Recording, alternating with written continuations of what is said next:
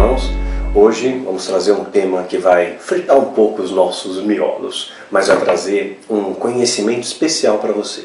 Antes que vocês me perguntem, claro, estou gravando esse vídeo hoje na minha casa, normalmente eu uso a casa de alguma intercessora e tal, mas hoje estou na minha casa e esse quadrinho aqui atrás foi Isabela que pintou, tá bom? Então apenas, ah, ah que quadro é esse e tal, as pessoas ficam achando que tem mistérios ou mensagens subliminares ao nosso redor, não tem, tá bom? É, vamos ao teu tema. Ah, uma coisa interessante. Você que é casado, ou está noivo, ou vai casar, está namorando, quer uma dica legal de livro? Livro curtinho, ó. 101 ideias com paparicar a esposa. Livrinho fininho, né? Comprei no frango assado. E tem também a mesma coisa para o marido, né? Que legal, né? Eu lembro desses livros, eles foram repaginados aqui, mas eu lembro que no meu primeiro ano de casamento, eu e a minha esposa lemos esse, esses livros e ajudaram pra caramba, muito legal. São tudo pautado na Bíblia, pautado em provérbios, são dicas, né, para você paparicar, para você alimentar o amor. Isso é muito especial, tá? Então fica uma dica aí para sua vida. Hoje nós vamos falar sobre o espelho do céu, o segredo da imagem invertida. Hoje eu tenho observado que existem muitas pessoas é, falando, ah, tem a, eu fui arrebatado para o céu, eu fui arrebatado para o inferno, e aí lançam livros é, esboçando esses temas, né? Divina revelação do céu, divina revelação do inferno, divina revelação dos anjos e uma série de outras divinas revelações. E muitos depoimentos de pessoas dizendo que foram para o céu, foram para o inferno e descrevem, e contam e falam mas na verdade, o que a Bíblia fala? Vamos ater o que a Bíblia fala? Quero passar para você uma dimensão do céu, alicerçado na palavra de Deus, alicerçado na Bíblia, e vai fazer com que você expanda bastante seus horizontes. Porque a ideia que a gente tem de céu, qual é a ideia?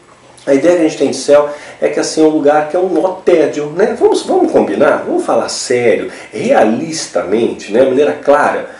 Poxa, vou ficar lá a eternidade cantando louvores vestido de branco, né?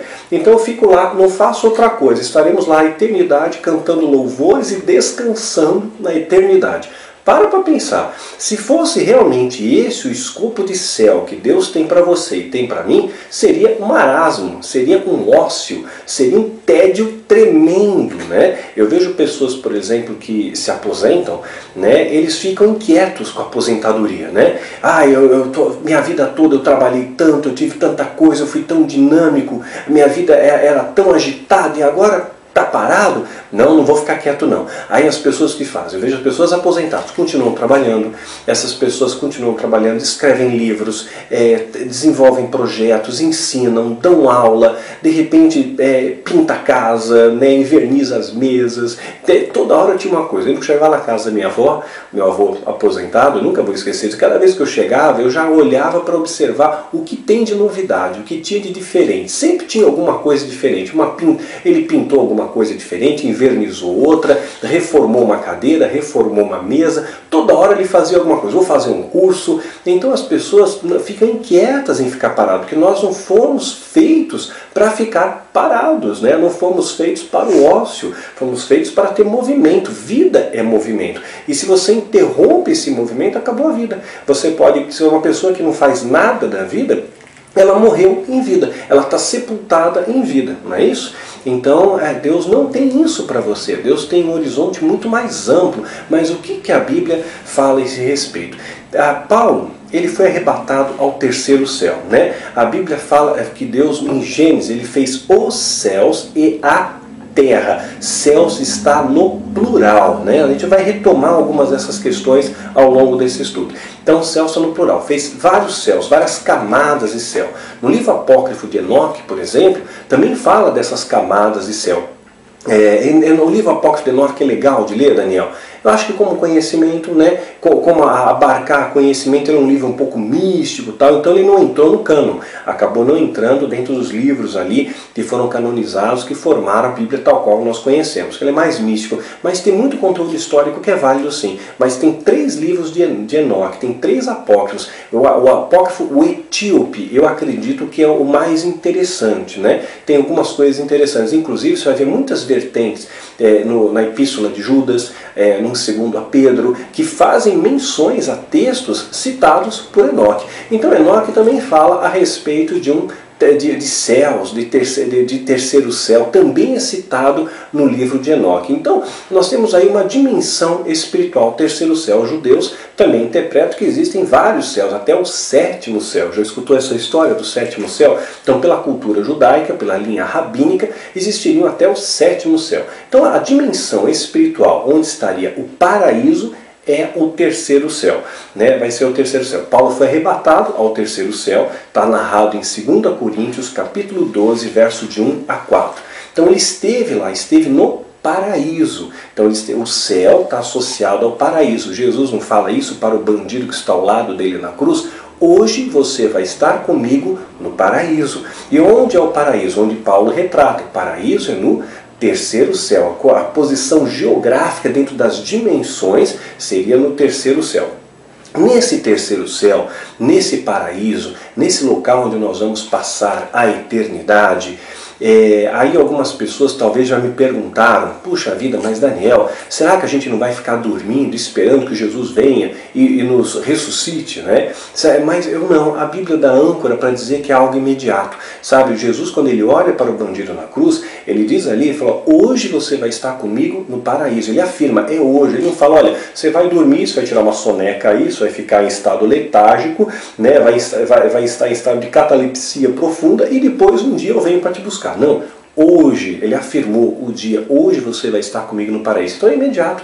Você vê ali a parábola de Rico e Lázaro, mesma coisa. Os dois, cada um tem o seu destino imediato ali. Então nós vamos observar que essa transição é imediata. Acabou a vida aqui, você tem uma continuidade no pós-vida em algum lugar, dependendo das escolhas que você fizer. E como seria o céu?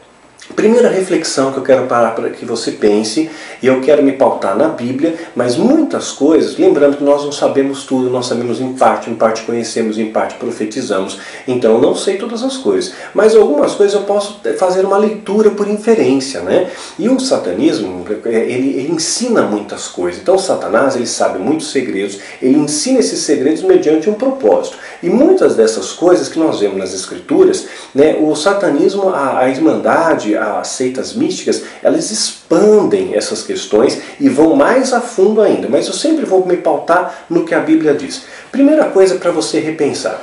Será, o que seriam então aquela coluna de fogo que estava guiando o povo de Deus pelo deserto à noite? A coluna de fogo ela se movimentava, ela guiava o povo, ela iluminava o povo, citado em Êxodo capítulo 13. Então havia uma coluna de fogo dada por Deus, essa coluna de fogo norteava o povo no deserto, iluminava o caminho. Lembra no outro vídeo que eu falei da estrela de Belém? ela também, de certa maneira, aquela luminosidade norteou né, os magos, aqui no sentido de sábios, para irem até o local onde Jesus estava nascendo, até a manjedoura de Cristo ali. Então aquilo, aquilo não, não era uma conjunção planetária, como Kepler tentou afirmar, nós já falamos isso em outro vídeo, mas o que eu acho mais plausível era uma manifestação angelical, porque os anjos estavam presentes no nascimento de Jesus, né, e eles também deram direção àqueles homens. Então os anjos eles podem é, se apresentar de uma forma luminosa e podem fazer um movimento para nortear as pessoas pessoas. Aqui me pautando no contexto da estrela de Belém. Uma outra questão que é citada fala de Elias, que é arrebatado num redemoinho. Né? Elias, lembra do arrebatamento? Elias e Enoque, eles não provaram da morte. Inclusive Moisés também não provou dessa morte, né? porque houve uma disputa ali pelo corpo de Moisés. Então Elias e Enoque, a gente tem uma evidência clara, principalmente esses dois, que eles não provaram de uma morte física e eles foram arrebatados. Por serem arrebatados, a gente vai observar a mesma coisa também com Noé, porque a disputa pelo corpo, e há um contexto para isso que não, não é importante para a pauta desse vídeo. Ele é arrebatado e vai num redemoinho, ele sobe, vai aos céus. Mas um pouco antes desse redemoinho aparecer, o que, que aparece? Qual, qual é a visão que Elias, que Eliseu acaba vendo ali, o que, o que Elias está no contexto? e vem ali carro, cavalos de fogo e cavaleiros, né? ou seja, carruagens de fogo. Fala cavalo, carro, é carros de fogo. Né? Então existia alguma coisa ali que estava parecendo que estava transportando esses carros de fogo, estavam transportando ali os cavaleiros. Então existe uma correlação aqui, parece que é um meio de transporte, né? um meio de transporte espiritual, é citado em 2 Reis 2,11. Eliseu também vai ver esses carros de fogo, essas carruagens de fogo, que mais uma vez são como meios de transporte que estão, são agregados aos querubins, que é o elemento fogo está ligado aos querubins, a gente já falou isso também em outros vídeos. Então, segundo a Reis 6,17, também vai falar de mais uma aparição desses carros de fogo, dessas carruagens de fogo. Ezequiel, no capítulo 10, vai trazer mais uma informação que a gente, quando compila essas informações, nós chegamos a algumas conclusões. Ezequiel, capítulo 10, vai dizer que ele teve uma visão. Nessa visão, ele viu rodas, rodas de fogo, rodas, rodas que brilhavam como berilo, né? E ele não tinha exatamente o vocabulário para expressar o que era aquilo. Ah, é como isso, é como aquilo. E ele disse que havia uma grande roda, uma roda dentro da outra roda, e havia algo como olhos em derredor. Então ele não sabia expressar, ele estava tentando encontrar palavras, tentando encontrar vocabulário para tentar descrever aquela visão que ele estava vendo. Mas era uma, uma roda cercada de outra roda maior e com olhos em derredor, talvez com luzes em derredor ali. E aquilo deixou ele extasiado. E aquilo ali, tá, é a leitura de Ezequiel, o que, que é? É o anjo que está vindo. Né? São os anjos de Deus que estão trazendo uma orientação para Ezequiel, trazendo uma orientação. Então, aparentemente, eles estão usando um aparato de transporte, um meio de transporte que nós não conhecemos e que Ezequiel, na sua simplicidade, descreveu como rodas, que brilhavam como berilho. Né? Nós vamos observar a mesma coisa, a coluna de fogo no deserto, a, a estrela de Belém, né? As, os carros de fogo que vieram para buscar Elias, né? os carros de fogo que estavam ao redor de Eliseu. Isso tudo, quando você começa a agrupar essas informações, nós chegamos a uma inferência que existe um meio de transporte. Né? Mas todas essas daqui que estão fundamentadas nas escrituras e estão ligadas aos anjos, elas trazem um resultado positivo. Né? Elas trazem direção, elas trazem revelação, trazem é, ensinamentos de Deus, palavra de Deus. Então, apontam um caminho, não trazem medo, não provocam pânico, né? porque vem de Deus. Então, o satanismo acredita realmente, a Irmandade, é um dos segredos que eles fecham as sete chaves. Eu nunca falei sobre isso, estou falando pela primeira vez nesse vídeo. Eles acreditam que sim, que as entidades, os anjos caídos, né, na dimensão espiritual, eles usam meios de transporte também. Né? Existem meios como nós usamos meio de transporte aqui. Então você pode é, ir a pé daqui até o Rio de Janeiro. Você vai levar dias. Né? Se você for de bicicleta, um pouco mais rápido. Se for de carro, é mais rápido. Se for de avião, ainda mais rápido. Então, assim como nós temos esses espelhos do céu no sentido de conhecimento, de tecnologia que o homem, que Deus deu ao homem, nós criamos também aparatos que são meios de transporte para nós, né? para transitarmos a nossa dimensão aqui.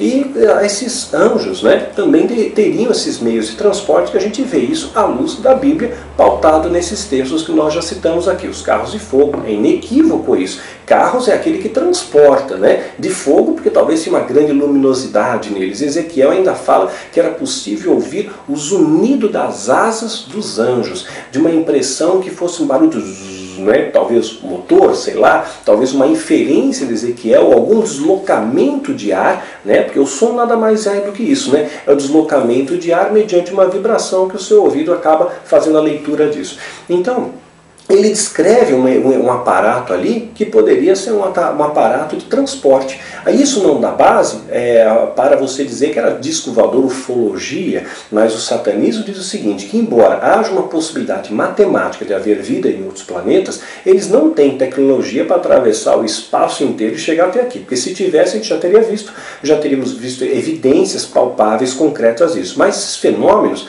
é, de OVNIs são vistos no mundo inteiro, no mundo inteiro, e começou a ter uma grande alavanca disso na Segunda Guerra Mundial, né? na década de 50 teve muita aparição de OVNI, né? então muita coisa aconteceu, portais foram abertos, muito sangue foi derramado, é necessário sangue para abertura de portais, eu já falei isso no livro Raço do Oculto, e uma vez que esses portais são abertos, né, essas entidades começam a transitar com mais liberdade na nossa dimensão. Agregado a isso, nós vemos um outro detalhe. Então o satanismo acredita, sim, existem meios de transporte. E por um descuido de algumas entidades, esse meio de transporte passou a ser, entrou na nossa dimensão e passou a ser visualizado. Interessante que o texto Ezequiel também fala que eles andavam como se fosse um zigue-zague. Você já viu que muitas das aparições, supostamente sendo de UFOs, né, eles têm um andar, eles vão assim, assim, eles não têm uma curva suave como faz um avião, mas os movimentos são abruptos, às vezes em zigue-zague. Muitas vezes aparece na tela do radar e a pessoa está vendo. De repente desaparece da tela do radar e ele sumiu visualmente também.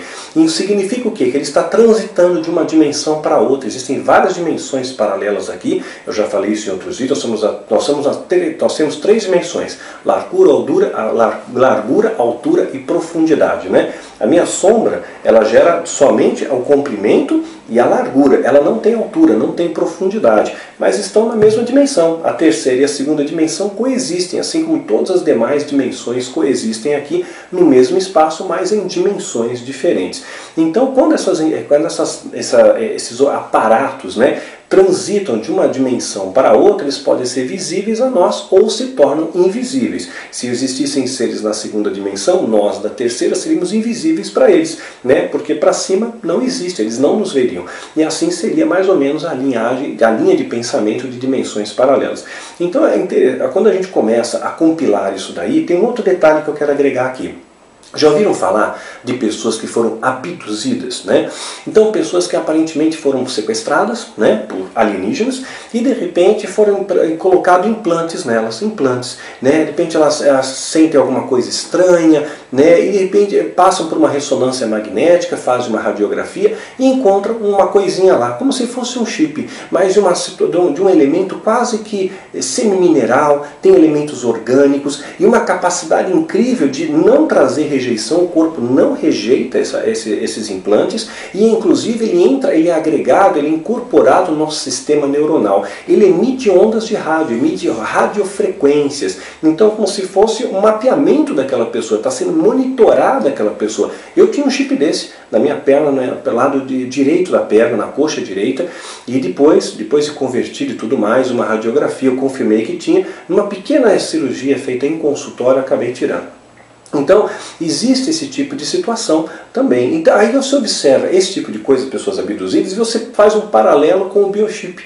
Né? O sistema, a tecnologia é muito similar, algo diabólico que Satanás está ensinando ao homem mediante um propósito e trazer controle para sustentar as plataformas do anticristo. Até mesmo a Dilma citou isso recentemente, né? que estão estudos aí, talvez algo para facilitar a vida das pessoas e o povo vai ter chip, vai facilitar a vida. Estão dizendo aí como sendo algo bom, algo interessante. Então, é, uma primeira possibilidade aqui para o nosso horizonte de conhecimento. Então, no céu, provavelmente haverão meios de transporte. Né? Então você não vai ficar andando a pé durante toda a eternidade. Você vai ter talvez meios de transporte. Eu estou me parando aqui em algumas evidências bíblicas que me permitem fazer essas conjecturas. Então são inferências aqui. Quem sabe tudo é Deus, a gente só vai saber a certeza disso lá na glória. Mas eu tenho a permissão de conjecturar, de inferir, uma vez que eu tenho base bíblica para isso. Né? Então uma outra coisa é, que nós vamos observar é a questão da eternidade. A eternidade já é citada desde o Velho Testamento, já se tem um contexto de eternidade. Desde o Velho Testamento já existe uma leitura de eternidade. Daniel já fala sobre isso, Daniel 12, versículo de 1 a 3. Naquele tempo se levantará, é, se levantará Miguel, o grande príncipe, ele se levanta a favor dos filhos do seu povo, e haverá um tempo de angústia, com a qual nunca houve, desde que houve nação até aquele tempo. Naquele tempo livrar-se-á o seu povo, e todo aquele que for achado escrito no livro. Está falando do final dos tempos, né? Então aqueles que estão no livro da vida vão ser salvos, vão ser arrebatados, vão estar na presença de Deus, vão para esse paraíso, né? Mas muitos vão ficar aqui. E muitos dos que dormem do pó da terra ressuscitarão, uns para a vida eterna, outros para a vergonha e desprezo eterno. Os que forem sábios, pois, resplandecerão como o fulgor do firmamento, e muitos ensinam a justiça, mas as estrelas sempre e eternamente. Então está colocando aqui, já tem uma leitura né, de eternidade. Nós vamos observar, como eu já falei anteriormente, né, em Gênesis Deus criou os céus no plural. Gênesis 1, de 8 a 9. E chamou Deus a expansão céus, e foi tarde manhã do segundo dia. E disse Deus: Ajunta-se as águas embaixo dos céus, no plural, como se houvesse realmente dimensões paralelas. Já em Apocalipse, quando você começar a ler, vi um novo céu e uma nova terra, no singular, ou seja, referente à dimensão que nós vamos estar e passar nela a eternidade. O paraíso eles também é, está ligado ao seio de Abraão, citado em Lucas capítulo 16. É uma outra maneira de Deus falar né, a respeito do paraíso. Como Jesus disse para o bandido, hoje você vai estar comigo no paraíso, né, na parábola aqui, no seio de Abraão, de Lucas, né, é onde Jesus está falando de Henrique Lázaro, também faz uma alusão ali a uma dimensão celestial, uma dimensão de céu, que não é a nossa dimensão terrena, falando de uma dimensão pós-vida. Existe uma tradição é, rabínica que diz que no jardim do Éden, Éden quer dizer jardim, e está ligado ao paraíso. Olha que coisa interessante. O jardim está ligado paraíso e isso assim, Jesus hoje vai estar comigo no paraíso. Não era assim o jardim do Éden, onde estava Adão e Eva, eles não estavam no paraíso? E quando Jesus disse para o bandido, hoje você vai estar comigo no paraíso, ele quer dizer o quê? Que lá no céu vai ser na terra, na verdade, é um espelho do céu. Então, a exuberância das florestas, das flores, da, da mata, toda essa, essa coisa maravilhosa que Deus faz aqui, as cachoeiras. Mas quando, quando a gente olha, às vezes, para o mar, você não sente uma tranquilidade? Quando você vê uma cachoeira, vê uma planta bonita, vê uma vegetação exuberante, aquilo não, não traz para você uma, uma, uma certa paz? Porque aquilo lá no seu no DNA de Deus está plantado em você e em mim está te lembrando a sua casa, é a morada eterna, porque lá no paraíso, na morada celestial, também nós vamos estar cercados dessas coisas. Mais uma vez, vamos estar cercados dessas coisas. Então a terra é um espelho do céu. O paraíso que Deus fez na terra para Adão e Eva estava trazendo um espelho do céu na terra. Então vai ter vegetação, vai ter frutos, né? E segundo uma tradição rabínica, no Jardim do Éden haviam 800 mil tipos de árvores frutíferas. 800 mil tipos de árvores frutíferas. E elas sempre davam o seu fruto, nunca deixavam de dar seu fruto. Ou seja, não era fruto de época, né? que nem morango, né? jabuticaba, que dá uma vez por ano, mas era assim direto, né? dava sempre ali, sempre dava, segundo a tradição rabínica. Então significa que lá no céu, lá nesse paraíso celestial, nós vamos comer?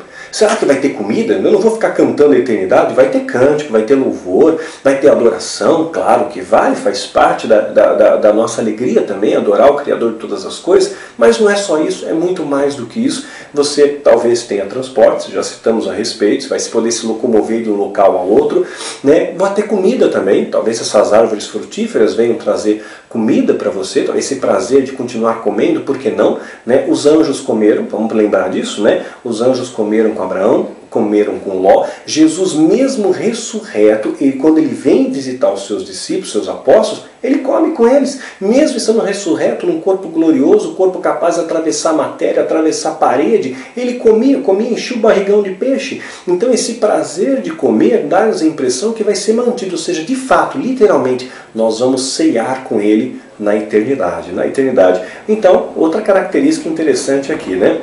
É, existe também na literatura judaica outras pessoas que foram arrebatados aos céus. Não foi só Paulo. Pela literatura judaica, outros também foram arrebatados. Enoque, Elias, Jabes, Eliezer, Irão, entre outros. São nove, segundo a cultura judaica. Mas vou sempre me pautar no que a Bíblia diz, a Bíblia fala de Paulo, então vou, vou me ancorar em Paulo. Como seria então esse céu que Paulo não descreve exatamente? Ele só fala que ele viu, ouviu palavras inefáveis que ao homem não era lícito dizer. O que, que ele viu lá? Então a Bíblia é como se fosse um grande quebra-cabeça espalhado. A gente tem que juntar as peças. Mas imagina juntar as peças de um quebra-cabeça que você não tem visão nenhuma. Né? Às vezes você compra um quebra-cabeça, você tem uma fotinho dele lá e você sabe que tem que espelhar naquela foto. Mas no início é sem visão nenhuma. O Espírito Santo vai te dar discernimento, vai te dar sabedoria, vai te capacitando. Vai montando. Na hora que você monta um pedaço, você entende, você compreende aquele pedaço, aquilo faz com que você compreenda outras coisas, porque na verdade está tudo interligado. Então vamos um pouquinho mais adiante. Então podemos inferir até agora: há transportes no céu? e nós vamos também comer literalmente no céu. Talvez esse prazer da comida não vai ser cessado, não é uma coisa só ligada aqui, aqui é um espelho. E se Deus deu isso para o homem, veja que os anjos se alimentaram, o próprio Jesus se alimentou, a Bíblia fala que nós vamos cear com ele na eternidade, por inferência, nós vamos também continuar comendo na eternidade. Só que a diferença é que lá não engorda. Lá a comida é diet para a eternidade. Você pode comer e não vai ter a glutomania. Você vai comer moderadamente e vai estar saciado. Uma inferência minha, tá? Uma conjectura minha. É, será que existem armas no céu?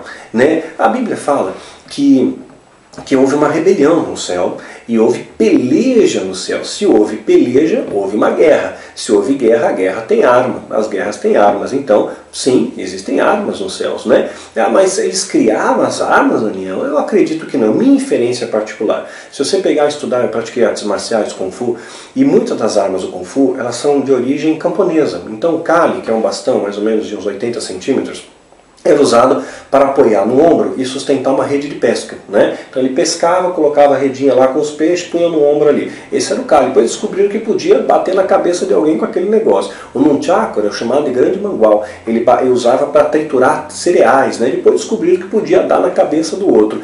Então uma série de foice né? era usada para parar, né? ou então uma série de armas que antes na verdade eram objetos agrícolas foram transformados em arma mediante uma necessidade. Imagina um arco e flecha, você atira por esporte, né? De repente você, ou para caça, para caça, né? Não predatório, mas para caça, para alimentar. Mas de repente o índio foi necessário usar o arco e flecha para se defender, para as guerras. Então nem sempre quer dizer que foi essas armas foram criadas para a guerra. Talvez uma inferência minha, isso não está na Bíblia. Talvez eles tinham essas armas como, como esporte, né?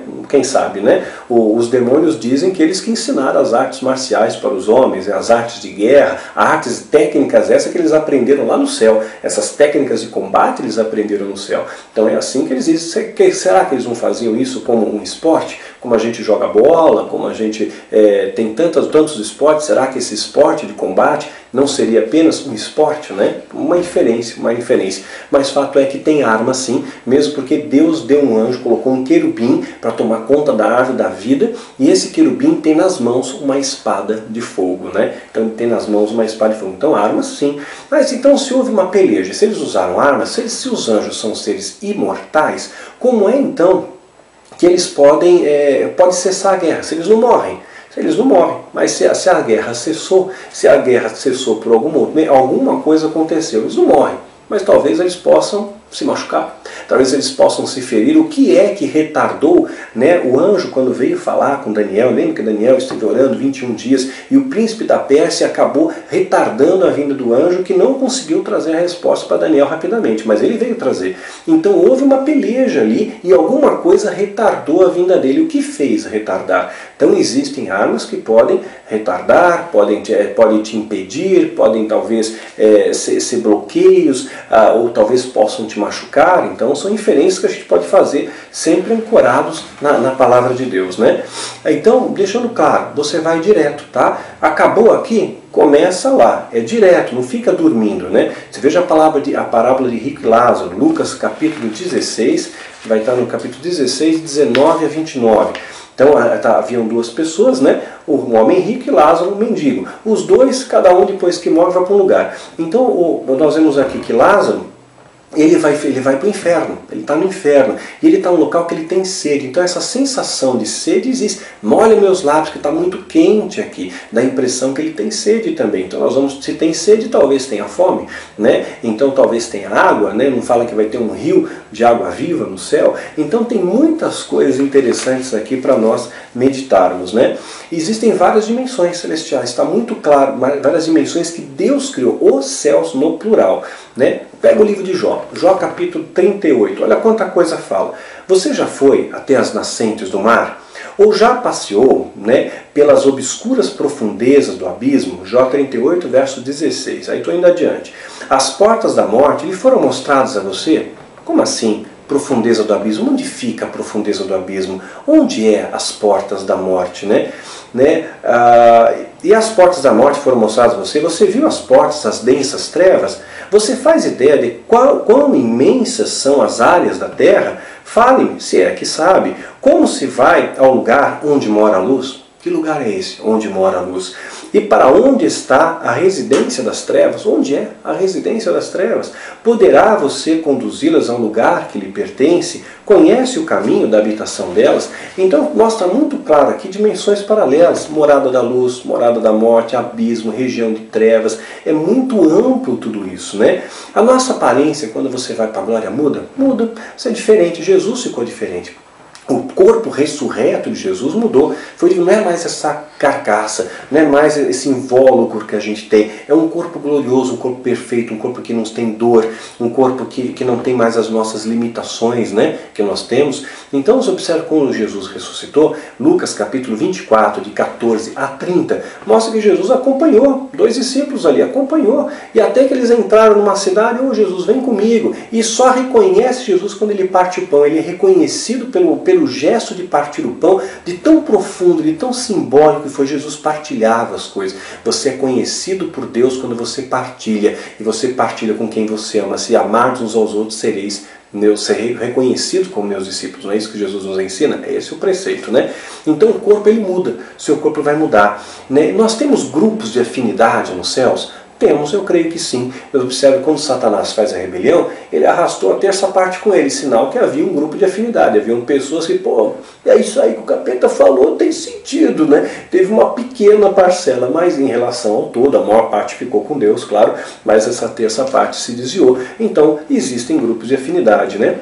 É, então, ah, tem moradas, tem casas lá. Jesus não disse: na casa do meu pai haverão muitas moradas, tem muitas moradas, né? Então, tem tantas coisas aqui que a gente pode é, é, inferir a respeito desse reino celestial. Ele é muito mais do que a gente pode imaginar, né? Na verdade, aqui na terra nós provamos gotas do céu e gotas do inferno. Pedaços, somos espelhos do céu. É uma imagem invertida do céu. É como se fosse um reflexo da grande glória que você vai passar a eternidade. A diferença é que lá a alegria é para sempre a felicidade é eterna, a paz é eterna, né? E aqui nós temos momentos, né? Nós temos lampejos disso, ou de agonia, ou de tristeza, mas porque o joio e o trigo estão juntos. Mas um dia esse joio e o trigo vai ser separado e lá na glória não vai ter dor, não vai ter, não vai ter quebra, não, não, não vai ter choro, não vai ter tristeza. Nós teremos bens materiais na glória? Por quê? Talvez sim, né? É, talvez sim, assim como os anjos têm sua, seus aparatos, seus meios de transporte, tem as suas armas, né? A Bíblia não fala que lá no céu, né, é o, é o, seu tesouro está no céu, onde a traça não rói, onde o ladrão não pode roubar. Então você tem alguma coisa que o tempo não vai desgastar. Pode ser, é claro, a sua eternidade, uma inferência, claro, ligada à eternidade, se você espiritualizar apenas a frase, pode ser ligada a isso, mas também pode ser que não. Se a casa do meu pai tem muitas moradas, pode ser que você tenha uma morada legal, você não vai morar em tendas na eternidade, talvez realmente realmente você tenha mansões celestiais para nós morarmos ali. Tem sexo no céu? Né? Algumas pessoas perguntam isso para mim. A Bíblia diz que lá no céu nós não somos dados a casamento. Não somos dados, assim como os anjos não são dados a casamento. Os anjos que caíram tentaram profanar essa vertente e tiveram relações sexuais com as filhas dos homens, lá em Gênesis capítulo 6. Então eles são capazes de fazer a relação sexual, mas aqueles que caíram, no sentido de profanar o sagrado. Foi para isso que Satanás fez, para profanar o sagrado e para preparar a genealogia para a vinda do anticristo. Isso é pauta que a gente já falou em outros vídeos, né? Então o céu é, é um local onde Deus está. Né? Esse, essa deve ser a, a sua reflexão principal. Quando Jesus começou a dizer aos seus discípulos: Olha, eu vou embora. Né? E, e eu estou indo para um local eu vou preparar um lugar para vocês. Eu estou indo embora. Os discípulos ficaram meio agoniados porque Jesus ia para um local onde eles não poderiam estar juntos. Eu não posso estar junto dele. Jesus acalma eles: olha, fiquem tranquilos, eu estou indo no local para preparar lugar para vocês. Mas né, eu estou guardando, vou, vou preparar uma casa, vou preparar o caminho para vocês. Então eles vão estar, estar naquele momento. Né? E a palavra inferno ela deriva do vale de Idom, no sudoeste de Jerusalém, onde as crianças eram sacrificadas nos fogos de Moloque, durante o reino dividido. Está citado em 2 Crônicas, capítulo 28, é, verso 3, e também citado em 2 Crônicas 33, 6. Josias, então, vai terminar esse costume, 2 Reis 23, 20. Jeremias chama esse vale de Vale da Matança, por causa dos cadáveres, né? E é citado também em Jeremias 7:32 e 19:6, vales da matança. Esse local transformou-se uma metáfora para morte, corrupção e incêndio e acabou criando aí uma ideia de, de inferno chamado Geena, né? Que é uma palavra do grego, Geena é uma palavra do grego que significa estar tá ligado ao inferno, mas está ligado a essa metáfora de destruição, de fogo, de morte que vem desde essa época ali citado em segundo a Crônicas, né?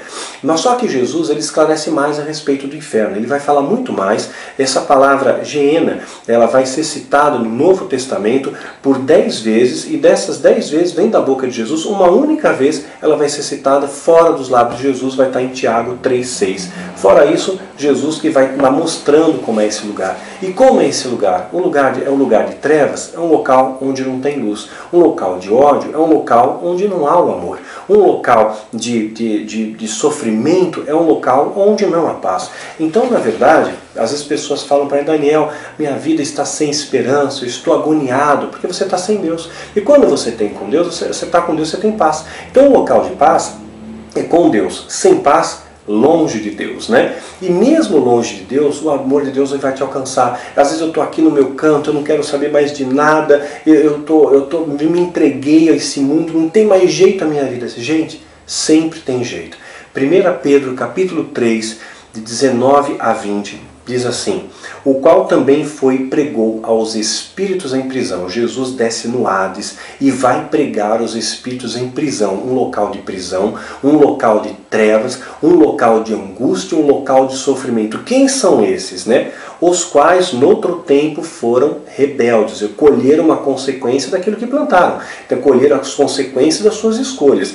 Quando a longanimidade de Deus esperava nos dias de Noé, enquanto se preparava a arca, na qual poucas, né, isso é, oito almas se salvaram pela água. Então toda aquela espíritos em prisão era a geração de Noé, que não ouviu a palavra de Noé e foram rebeldes. Jesus, no seu amor, desce lá e vai pregar aos espíritos em prisão. Porque Jesus pregaria pessoas condenadas, sem esperança? Se ele foi lá, Jesus é a esperança. Então há esperança para você. A palavra de Deus diz em Efésios capítulo 4: aquele que subiu é também o que desceu e levou cativo o cativeiro. O que subiu é o mesmo que desceu lá no Hades e levou cativo o cativeiro, resgatou o cativeiro. Então talvez você esteja num local de trevas, você esteja vivendo um pedacinho do inferno aqui na terra no meio de angústia, no meio de aflição, no meio de decepções, no meio de desesperança, no meio de falta de amor, de falta de fé e achando que não tem mais jeito.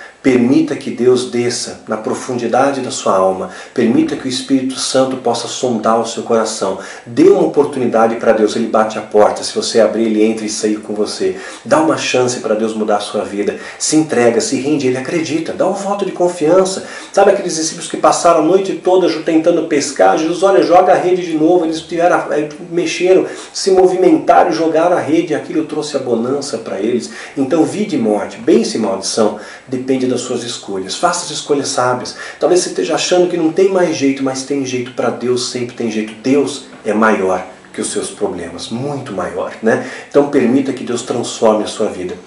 Permita que Ele abra e expanda os horizontes. Permita que Ele reacenda a chama da fé no seu coração. Né? Aqui na terra nós provamos gotas do céu e do inferno. Do, do inferno quando a gente se afasta de Deus. Porque isso é o inferno.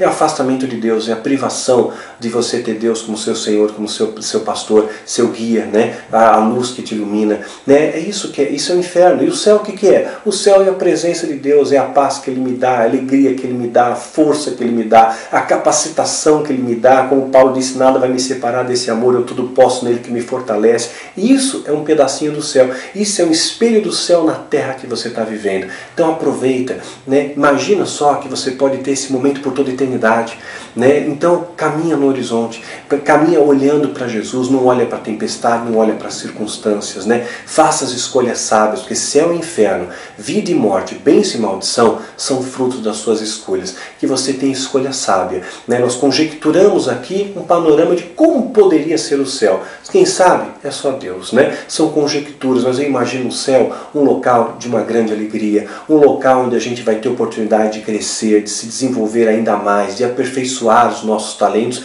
que Deus vai nos dar, eu creio nisso. Né? Eu não consigo imaginar um marasmo eterno, um ócio eterno, mas eu imagino um local de uma paz tremenda, mas um convívio harmonioso com os irmãos, um momento que a gente pode ceiar junto, podemos todos nós sermos vizinhos, sem muros, sem cercas, sem, sem barreiras. Né? Olha o que a Bíblia fala no capítulo 22 do livro de Apocalipse. E mostrou-me um rio e da água da vida, claro como cristal, que procedia do trono de Deus e do Cordeiro. E no meio da praça, de um lado ao outro do rio, estava a árvore da vida, que produz doze frutos. Lembra lá, os judeus diziam que havia 800 árvores e cada uma dava frutos o ano inteiro. Aqui está falando que a árvore da vida, somente a árvore da vida, ela é capaz de produzir 12 frutos dando seu fruto de mês em mês, e as folhas da árvore são para a saúde das nações, né? E ali nunca haverá maldição contra ninguém, e nela estará o trono de Deus e do Cordeiro, e os seus servos o servirão, e verão o seu rosto e as suas festas, e nas suas testas estará o seu nome, e ali não haverá mais noite, e não necessitarão mais de lâmpada nem a luz do sol, porque o Senhor Deus os ilumina e reinarão para todo o sempre reinarão. Quando a gente fala em reinado, o reinado não é um ócio, o reinado é, o reinado é administração de coisas, né? Então Deus ele tem muito mais para você, ele tem muito mais horizontes, que você possa andar na terra como cidadão dos céus. E um dia você vai estar lá no céu, mesmo sabendo que você passou pela terra e aprendeu aqui. Que você possa usufruir dessas gotas de eternidade que Deus te dá em vida, momento de alegria e muitas vezes, quando as decepções, não olhe para a circunstância, permita que Deus mude a sua vida. Esse é o meu desejo de todo o meu coração e todo o meu entendimento. Que Deus te abençoe e que nós realmente possamos lá na glória ceiar juntos sermos vizinhos e temos a eternidade para compartilhar das bênçãos do Senhor, mas também de realizarmos grandes coisas para a honra do Cordeiro e para a vergonha do inferno. Que Deus te abençoe e te guarde.